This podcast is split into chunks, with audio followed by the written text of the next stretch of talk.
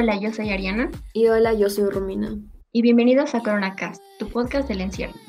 Este es el capítulo 2 de una serie de 3. Si no viste el primer capítulo, anda a oírlo. habla un poco de qué es el virus, su origen y un poco de teorías conspirativas. En general, en este podcast relataremos algunas cosas del COVID, experiencias, recomendaciones para que pases este cierre mejor. Bueno, en este capítulo nos toca hablar de la prevención del virus y también hablaremos de cómo hacer tu cuarentena más entretenida.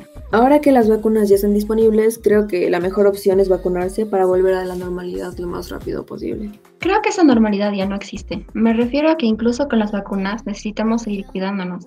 Ahora que los universitarios han sido los que más, más vacunas han recibido y eso ha provocado que en algunas universidades ya hayan vuelto a semipresenciales, por ejemplo en odontología, donde se necesitan más prácticas Incluso cuando todos estaban vacunados, se ha producido un contagio masivo. Tienes razón, la vacuna no te va a hacer inmune de la noche a la mañana. En realidad, lo que la vacuna hace es minimizar los efectos del COVID. Es una especie de protección hacia el virus. Sí, por eso es necesario seguir utilizando el barbijo, usar el desinfectante y seguir manteniendo el distanciamiento social con otras personas. Sí, he estado viendo mucha gente, en especial influencers, que ya están así vacunados, pero ya no toman ningún cuidado y de paso viajan a muchos lugares. Además de lo que tengo entendido, no les piden pruebas de COVID por el simple hecho de ya estar vacunados. Sí, pero no sé si escuchaste de la inmunidad rebaño. No, la verdad. Eh, ¿De qué trata eso?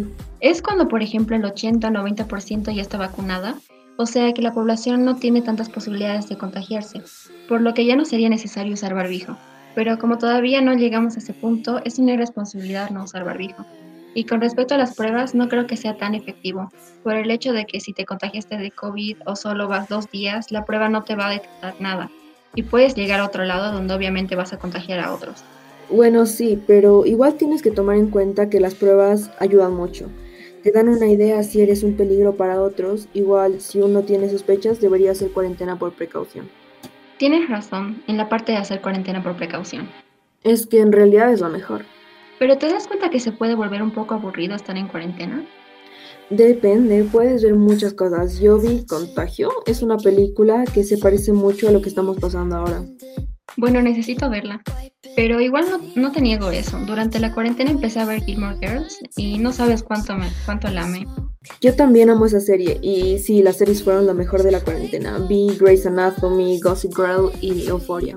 Ah, sí, me emocioné mucho con el anuncio del reboot de Gossip Girl y también el estreno de las nuevas series de Marvel. Mi favorita fue The Falcon and the Winter Soldier. Exacto, aunque mi favorita fue Loki. Amé todo, en especial eh, la serie visualmente. También me encantó la referencia a las clases de Zoom en el episodio 1 de Gossip Girl cuando vuelven a presenciales. Sí, fue muy buena. Creo que Gossip Girl se grabó durante el COVID y probablemente fue muy complicado. Exacto, creo que tenían pruebas diarias y tomando en cuenta que Gossip Girl tiene el objetivo de mostrar a New York es un reto difícil.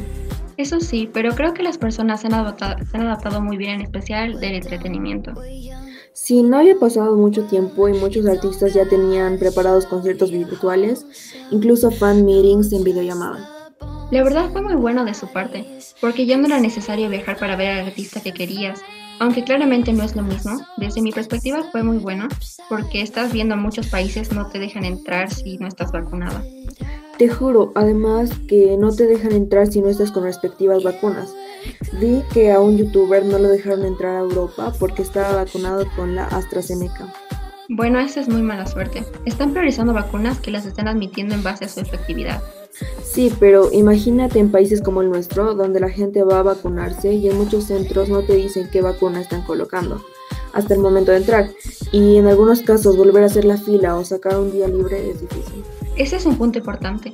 Además que también es un riesgo estar ahí en la fila. Hay mucha gente que anda sin barbijo o se lo puedan quitar.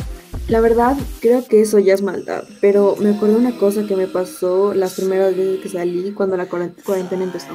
¿Qué pasó? Ok, story time. Estaba todo normal por salir de mi casa y agarré todas mis cosas, es decir, mis llaves, desinfectante, billetera, la bolsa para las compras, porque usar plástico es malo. Y salí todo normal. El problema es que a un par de cuadras de mi casa las personas me veían medio raro. Entonces me puse a pensar qué pasaba. Cuando repasaba si traía todo lo que necesitaba, estaba en plan llaves y barbijo. Espera, barbijo y boom. Me di cuenta que era por eso que me miraban raro. Y tuve que volver volando a mi casa por mi amadísimo barbijo. Ay no, pero espero que te des cuenta que se volvió una costumbre. Sí, ahora no necesito preguntarme, simplemente ya me lo pongo. Bueno, parece que hubo muchos cambios y hábitos nuevos, y esperamos que el Coronacast sea uno de ellos. Así que hasta el siguiente capítulo de Coronacast. Adiós. Adiós.